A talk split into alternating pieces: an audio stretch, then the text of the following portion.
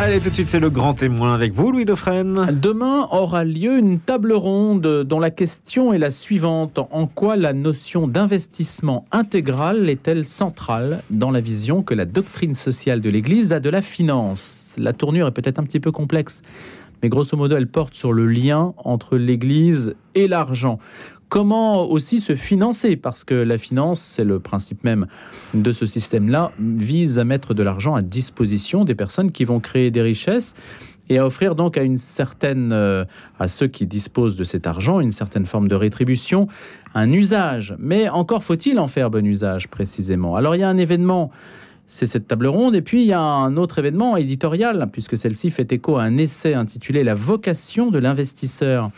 Et c'est signé par deux religieux, dont Jean-Rémy Lanavert et dont Pascal André Dumont, prêtres l'un et l'autre euh, à la communauté Saint-Martin. Et dont Pascal André Dumont, qui est avec nous ce matin, est économe général de cette communauté qui dispose donc de relais dans le monde financier, ou du moins qui va nous expliquer comment ça fonctionne, pour qu'on comprenne bien ce lien qui explique aussi cette réflexion sur l'Église et la finance. Bonjour, don Pascal André Dumont. Bonjour Louis. Expliquez-nous le contexte euh, de cet événement qui se tient demain à Paris. Alors, euh, demain, nous réunissons euh, une table ronde suite à la publication euh, du livre La vocation de l'investisseur à la lumière de la doctrine sociale de l'Église. ce livre est le fruit d'un travail collectif. De deux ans oui, de deux ans, avec une quinzaine de professionnels de la finance qui se sont préalablement formés à la doctrine sociale de l'Église. Donc c'est le fruit d'intelligences collectives euh, qui ont travaillé sur la doctrine sociale de l'Église pour faire émerger euh, la vocation propre de l'investisseur. Ça vient d'un constat. Euh, ça fait à peu près dix ans maintenant que je suis un peu présent dans le monde de la finance, auprès des acteurs de la finance.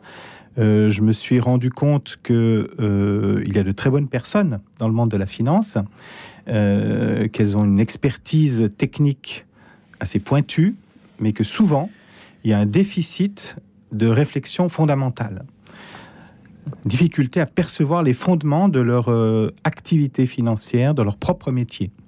Et donc ce livre hein, est une, une manière d'aider les acteurs de la finance à réfléchir aux fondements de leur propre activité financière qui, qui n'est pas sans impact puisqu'on sait que la finance joue un grand rôle, a un effet de levier euh, dans la, vie économique, mais aussi évidemment dans la vie euh, sociale, qui est euh, un levier particulièrement important. Mais votre intérêt n'est pas qu'intellectuel, vous avez un, intérêt, si on peut dire, direct dans cette question-là. Alors, oui, dans le sens où la communauté Saint-Martin étant une communauté en croissance, elle a besoin de, trouver des ressources financières pour son développement.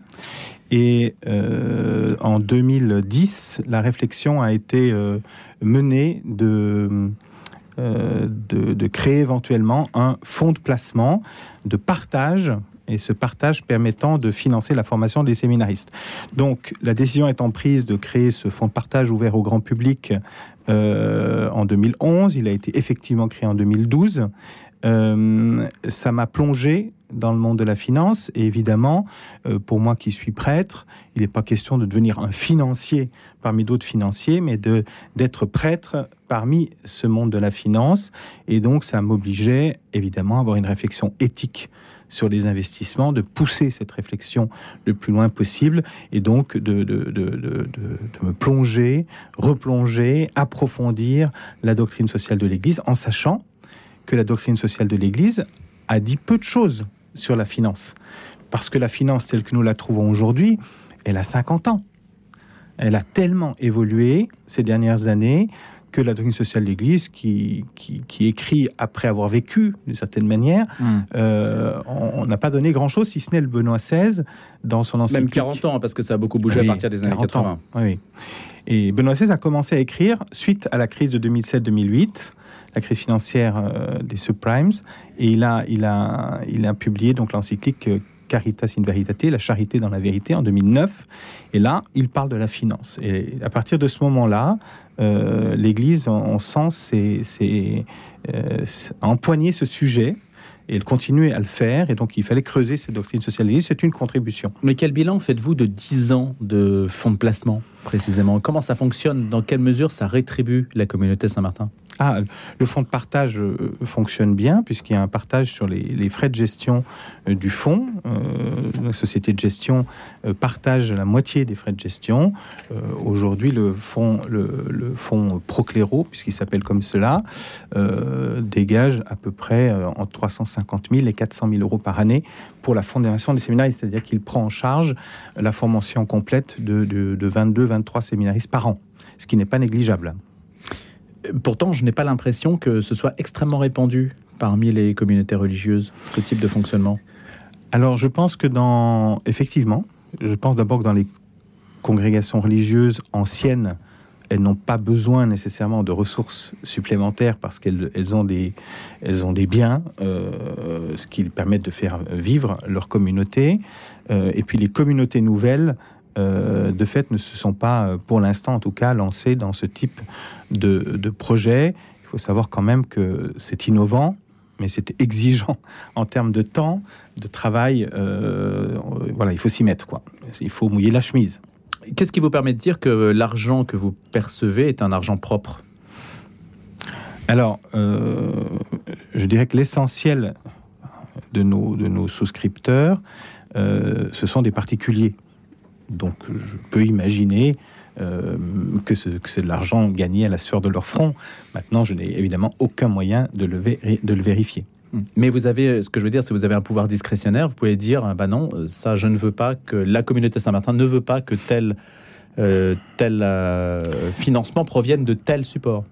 Alors, ça doit être possible techniquement, mais nous avons pris l'option d'en faire un, fonds ouvert au grand public je dirais, au petit public, euh, à tout épargnant. Euh, et donc souvent, les, gens investissent directement par leur banque. Et donc, nous ne savons même pas qui a investi dans, le fonds, puisqu'il y a une forme de secret professionnel de la banque qui a investi pour son client. Donc, l'anonymat en soi, c'est quelque chose d'éthique, l'anonymat Ou au contraire, c'est quelque chose euh, qui peut être suspect, puisque dans la mesure où vous ne savez pas qui. oui, l'anonymat peut être suspect quand on est dans un, monde, je dirais, de, de structures euh, peut-être internationales ou des choses comme ça. Maintenant, sur le petit particulier euh, catholique, bon, euh, hmm. peut-être, peut-être. Qui vous garantit, en fait, pour expliquer le système dont Pascal André Dumont, qui vous garantit, qu'est-ce qui vous garantit, qu'est-ce qui fait la singularité d'un placement de ce type qui fait qu'il pourrait être beaucoup plus attirant pour les personnes qui nous écoutent, pour d'autres, hein, qu'un placement classique qu'on peut proposer dans une banque ou... Alors je pense que, ce, placement-là, Proclero, a, a, plusieurs avantages, me semble-t-il. D'abord, euh, nous, nous, faisons tout pour que euh, la gestion de ce fonds soit la plus éthique possible euh, et la plus conforme possible à la doctrine sociale de l'Église. C'est pour ça que nous travaillons beaucoup sur cette doctrine sociale de l'Église, comme pour en extraire le, le suc qui va venir alimenter notre... Donc un, la conformité, la, la, fameuse... Ça, c'est important. Compliance, mais du côté de l'Église. Oui, ça c'est très important. Ensuite, euh, les gens savent qu'en investissant dans ce fonds, qui est un fonds de partage, ils contribuent à la formation de futurs prêtres. Donc ça, ça peut être une satisfaction pour pas mal de catholiques.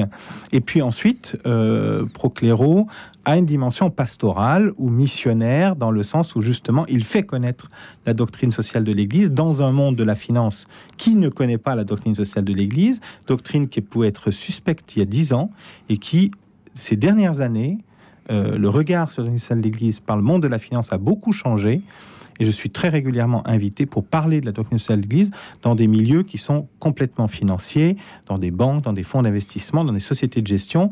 Ça peut pas être assez inattendu, mais le, monde actuel cherchant, et le monde de la finance cherchant un peu le sens de l'activité financière euh, regarde autour d'elle ce qui, peut être dit. Et la doctrine sociale de l'Église devient une euh, source d'intérêt. Expliquez-nous pourquoi, euh, dont Pascal André Dumont, c'est une source d'intérêt. Parce que c'est un peu comme si j'allais au casino et que je disais je n'aime pas les jeux de hasard. Euh, la doctrine sociale de l'Église en soi, en quoi ça concerne les gens qui manient de l'argent et qui veulent que l'argent rapporte, c'est tout Mais justement, je pense que c'est peut-être le cancer euh, du, monde de la finance, c'est que la finalité, c'est le cancer de la finalité. C'est-à-dire que la finance, en tout cas dans dans ses gros volumes, recherche surtout le profit. Donc effectivement, ce que ça rapporte. Et aujourd'hui, beaucoup de, gens, en particulier la nouvelle génération, cherchent du sens à cette activité financière et euh, ne, peut, ne se contente plus ou ne veut plus se contenter, en tout cas pour une partie d'entre elles, ne peut ne plus se contenter de simplement euh, servir le profit. Euh, ils, veulent ils veulent voir plus clair sur la finalité, et en particulier une finalité qui correspond au bien commun. C'est pour ça que nous, nous parlons d'investissement intégral, c'est-à-dire un investissement qui n'a pas pour finalité euh, exclusive le profit, comme c'est le cas la plupart du temps, mais une finance qui euh, a comme finalité le développement humain intégral, notion très importante en doctrine sociale de l'Église. Euh, au Saint-Siège, nous avons un dicaster qui s'appelle le dicaster pour le service du développement humain intégral, qui est chargé du déploiement, de la réflexion et du déploiement de toute la doctrine sociale de l'Église dans le monde. Et donc, la finalité de l'activité financière, ça doit être le développement humain intégral, c'est-à-dire le développement de tout homme, donc euh, sans aucune exception, donc une, euh, c'est très inclusif, et puis de tout l'homme dans toutes ses dimensions, euh, y compris la dimension transcendante, évidemment. Donnez-moi des exemples de financiers que vous auriez convaincus qui auraient changé à la lumière de votre discours et qui auraient placé différemment leur, leur argent. Qu'en ont-ils fait en quelque sorte, pour mesurer si les actes sont indexés aux paroles? Il y a des gens aujourd'hui qui se rendent compte, déjà parce que le profit n'est pas facile à faire, parce que ça rapporte beaucoup moins, les marchés financiers rapportent beaucoup moins. Cette année, ils sont, ils sont, ils sont en dessous de tout. Hein. Et donc, euh, il y a ce raisonnement. Euh, alors, tout le monde ne peut pas le faire, parce que euh, certains ont besoin quand même que leur, leur épargne rapporte de l'argent. Maintenant, on peut fixer la mesure de ce rapport et de se dire que ce qui est le plus important, qui va être le plus satisfaisant, qui donne le plus de sens à l'épargne investie, c'est ce que cela apporte plutôt que seulement ce que cela rapporte. Et là, il y a beaucoup de satisfaction à investir dans des projets euh, nouveaux, innovants, solidaires, euh, euh, divers et variés. C'est pour ça que même Procléro, depuis une année maintenant, nous avons créé à l'intérieur du fonds une poche d'économie sociale et solidaire. Donc nous investissons dans des projets euh, solidaires. On n'est pas sur les marchés financiers sur cet aspect-là du fonds, et ce qui nous permet de, porter tout, type de projets euh, de réinsertion, de handicap, de réinsertion de prisonniers, euh, etc. Et des projets éducatifs aussi, de, liés à la santé, que ce soit en France ou dans quelques pays à l'étranger aussi, en Afrique en particulier, sur l'autonomie alimentaire, etc. Donc euh, on peut faire plein de belles choses qui donnent finalement beaucoup de satisfaction aux gens parce qu'ils se rendent compte que leur argent est utile, il sert vraiment un bien commun, il rapporte peut-être un petit peu moins. Combien par rapport à un placement qui rapporte beaucoup? C'est difficile. C'est très difficile parce que vous avez toutes sortes de placements et c'est très peu comparable en fait. Euh, Mais un exemple, hein. si j'investis par exemple sur, je ne sais pas moi, une ONG qui fait du, la lutte contre, j'en sais rien moi, le trafic d'enfants en Afrique, vous investissez qu'est-ce que ça rapporte ça? Vous investissez pas sur une ONG, vous donnez un don à une ONG. Donc les, fonds d'investissement, euh, ils, sont, ils se comparent par euh, catégorie en fonction de leur contenu. Donc c'est très difficile à les comparer. Par exemple, Procléro, il fait partie d'une catégorie qui s'appelle les fonds diversifiés. Il y a une centaine de fonds comparables en France euh, et qui sont classifiés. Euh, Procléro euh, est certainement unique dans cette palette, dans sa gestion éthique, dans l'exigence de sa gestion éthique il est, il, est, capable de faire une très bonne performance. En cette année, c'est une année un peu difficile pour tout le monde, mais l'année dernière, euh, enfin même ce hmm. printemps, euh, Procléo a reçu euh, deux prix pour la performance financière. mais il investit sur des sociétés en, en actions, il y a des actions. Oui, alors l'investissement est en actions et en obligations. Hmm. Hein, en action, euh, on rentre au capital d'entreprise, et puis en obligation, euh, on n'a que des obligations d'entreprise. On n'a pas pris d'obligations souveraines, d'obligations d'État. c'est des choix que nous avons faits. Donc, c'est des entreprises que nous sélectionnons euh, à, travers tous les critères que nous avons mis en place. Prenons celles à titre humanitaire, par exemple. Je parlais d'ONG, mais celles qui ont une vocation humanitaire marquée. Dans quelle mesure peuvent-elles rapporter quelque chose? Puisqu'il y a de la dépense pure. Qu'est-ce que, qu'est-ce que qu'est-ce que ça rapporte en fait de servir la personne? C'est ça que je veux dire. Bah, une entreprise, une entreprise humanitaire, c'est pas facile. Une entreprise, elle produit un produit. Dans nous, le critère, ça va être de dire, euh, si on pousse plus loin, parce que vous savez qu'il y a des critères aujourd'hui qui sont qui, sont ceux qui sont utilisés habituellement, qu'on appelle les critères ESG, environnement, social et gouvernance. La doctrine sociale de l'Église va plus loin que ces critères. Donc, par exemple, nous, on va évaluer une entreprise sur le fait de, dans sa responsabilité à l'égard du client, de savoir si le produit qu'elle fait est un produit, euh, euh, bien sûr, utile, pertinent, euh, sûr, mais qui est aussi un produit vendu au juste prix. Et ça, c'est une vraie question, par exemple, de doctrine sociale de l'Église, qui n'est pas du tout dans les radars des critères utilisés par la finance habituellement, le juste prix. Et, euh, on va d'ailleurs travailler, c'est un des sujets qu'on va creuser maintenant, euh, cette question du juste prix, parce que je pense que c'est une question qui, peut transformer le monde de la finance si on prend, compte, on prend en compte ce critère. Le juste prix n'est pas la juste valeur du marché Non. Alors justement, le marché peut déterminer un prix, mais c'est pas parce que le marché détermine un prix que ce prix est juste. Vous avez un exemple comme ça qui peut incarner ce sujet? Alors, vous avez tout le monde du luxe. Euh, mmh. Voilà, euh, sans vouloir montrer du doigt ce, secteur. Hein, mais c'est sûr que euh, un juste prix, ben, on l'évalue à partir des, du matériau utilisé, de, du temps de travail utilisé, de, la formation que ça exige, etc. Et que parfois, ben, il y a des prix qui sont complètement déconnectés non, mais c'est pas la réalité. C'est la quasiment la totalité. Si vous prenez des chaussures de sport, on sait que des chaussures de sport à fabriquer en Asie, ça coûte peut-être, je sais pas, 3 euros et on va vous les vendre 100. Alors, si elles sont fabriquées en Asie, c'est certain. Si elles sont fabriquées en France, c'est un autre prix. Donc, le hmm. juste prix, c'est celui qui va tenir compte de toutes les conditions dans lesquelles le produit a été fabriqué. Parce qu'effectivement, c'est une grosse différence quand il est fabriqué en Asie ou quand il est fabriqué en France. Oui, mais ça veut dire que ça concerne quasiment la totalité de nos biens. Parce que qu'est-ce qui est fabriqué en France Plus grand-chose aujourd'hui comparativement à tout ce que nous consommons? On est d'accord. Donc, le juste prix est une vraie question. Et on doit remettre ce critère euh, sur le devant de la scène. Donc par principe, le juste prix, c'est de relocaliser. ça veut dire ben, d'avoir la euh, production la plus juste du... Enfin, d'avoir le circuit le plus court par rapport au consommateur. Bien sûr, parce que... C'est à la fois écologique et humain.